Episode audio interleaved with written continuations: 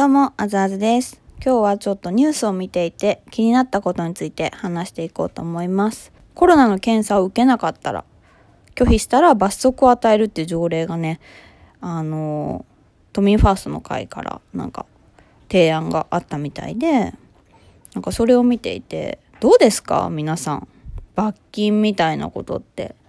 まあなんか、ね、スピード違反とか、駐車禁止のとこに置いてたらとか、まあ罰則、ね、お金払ったこととか、まあ、身近ではね、罰金っていうのは、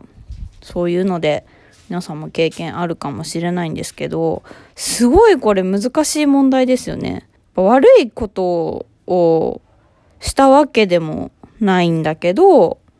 まあ、ね、でもこういう状況になってきたから、罰っていう方法を取るっていう一つの考えとしてはね、すごくいいですし、それによって、まあより、まあコロナにかからないように気をつけようっていう意識がね、高まるっていうのではね、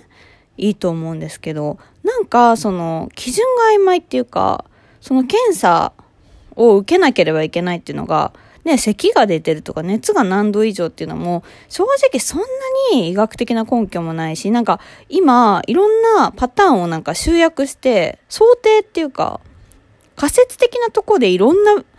説が出てるだけなんだと思うんですよね。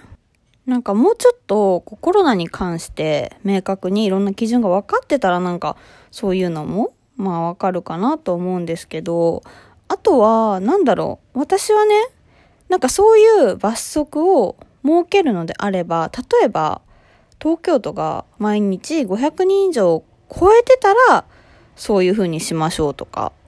せめてそれは一つ基準みたいなのをね、設けた方がいいと思うんですよ。なんかそういう、なんだろう、みんなで目標を作れば結構日本人って私頑張ると思ってるんですよね。だからじゃあ500人にならないためにまず自分が変わらないようにしようっていう意識。で、例えば500人を超える日がね、続い、何日以上続いたら、そういう罰則が発動するとか、なんか一回、なんかみんなで、今、なんかぼんやり、ぬるっとみたいな、頑張りましょうみたいな感じが結構多いじゃないですか。なんか3密とか5つの子とか言ってるけど、なんかもう少し明確な数字的な基準が私は一ついけるのかなと思ってるんですよね。それなんかステージ3とか4ってわかんないじゃないですか。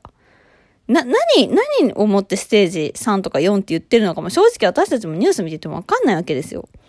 で、わかりやすいのってもう現状の感染者数だと思うんですよね。逆にね、減るとか思うかもしれないけど、もうさ、やっぱりさ、自分たちってさ、命がやばいと思ったら検査するんですよ。だから、私はそんなに検査数が減るとは思ってなくてね、その基準を設けることによって。まあ、感染者数じゃなくてもいいのかもしれないけど、なんかみんなで、まずここを目指しましょうみたいな。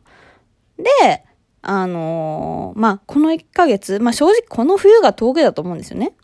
ここを超えたら、まあ、暖かくなって、きっとね、ワクチンとか薬とか、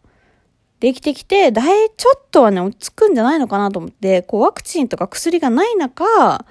ね、治療薬がない中、乗り越えなきゃいけないのは、この冬だと思ってるんですよね。やっぱりこの冬は、なんかもう少しみんなで、こうしようっていう目標を掲げて、しっかりとね、明確な。で、その後に、もう、ここを、じゃみんな目標達成できなかったから、まあ、こういうふうに罰金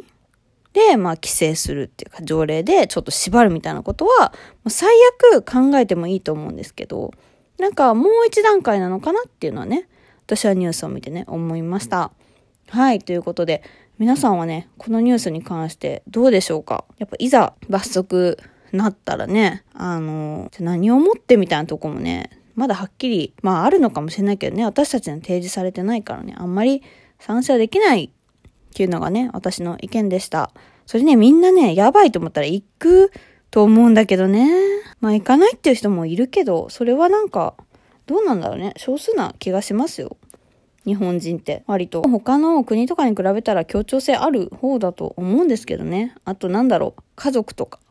仕事とか自分にね、プライドを自分が守らなきゃいけないものとか、しっかりプライドがある人はね、検査を受けると思うんですけどね。うん。という感じが私の意見でしたけど、皆さんはいかがでしたでしょうかまたね、ちょっと気になるニュースとかについてもね、話していきたいと思います。それではまた次回の配信でお会いしましょう。バイバーイ。